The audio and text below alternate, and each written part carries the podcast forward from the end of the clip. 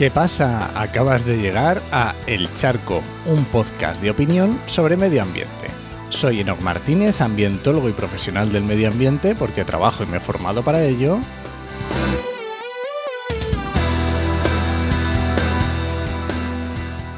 Y hoy voy a opinar sobre tocar bichos. sí, sobre tocar bichos. Pero antes recuerda que este podcast pertenece a Podcastidae la red de podcast de ciencia, medio ambiente y naturaleza.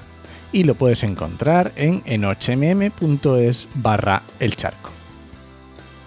Vamos a ver, hay algo que me produce un rechazo inmediato cuando veo cuentas de educación ambiental, en el sentido más amplio, en redes sociales.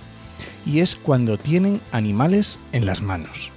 Hablo de pájaros, hablo de reptiles, de insectos, de todo, ¿vale? En adelante los voy a llamar bichos. vale, ¿Y, por qué siento esto? Pues, pues, no lo sé, a lo mejor es porque no soy biólogo o veterinario, o a lo mejor es que no soy capaz de sentir algún tipo de amor incondicional que me obliga a, tocar los bichos, no lo sé. Me ha pasado desde desde pequeño y me sigue pasando ahora. Me encantan los bichos, me encanta verlos, me encanta aprender de ellos, de sus costumbres, de sus relaciones entre especies, me encanta fotografiarlos, me encanta la fotografía, me flipa, pero no tengo la necesidad de tocarlos.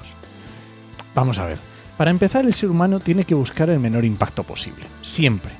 Y coger un bicho no es precisamente eh, pensar en no causar un impacto. Eh, ¿Qué se me ocurre que puede ser una excepción? Obviamente, motivos científicos o formativos. Si necesito identificar una especie concreta, hay veces que es imposible, que es que no hay otra forma de hacerlo, que las especies entre el macho y la hembra no es, no es sencillo, o entre unas especies y otras a veces es, los caracteres son tan pequeños que es que es imprescindible. Las características concretas, pues ya está, no hay, no hay perfecto, no hay ningún problema y es, es lo que es, pues ya está puede ser también por motivos de rescate, ¿vale? De, que esté herido, un ave o lo que sea, eh, pues por supuesto, faltaría más. Pero ya, ahí acaba mi lista de excepciones, lo siento, ahí está. La educación ambiental para mí no es una excepción. Nadie necesita tocar un bicho para saber cómo es. Nadie necesita tocar un bicho para saber que es inofensivo. Además, incluso se puede dar el efecto contrario, es que todo, todo el mundo se crea que puede ir tocando lo que sea y al final va a haber un problema.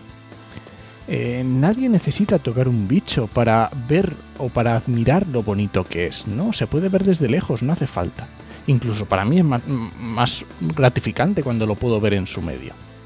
Así que en cuanto veo una cuenta de educación ambiental en la que aparecen bichos en las manos, lo siento, superior a mí. Un follow directo, ya está, no hay más. Y, bueno, si estás haciendo un anillamiento científico, que obviamente entra, entra dentro de esta primera excepción, pero estás a lo que estás, estás haciendo un anillamiento científico. Lo siento, pero un anillamiento científico no es estar haciéndote fotos para el Instagram. No. Así que como conclusión, eh, por favor, actuemos causando el menor impacto posible en el medio ambiente.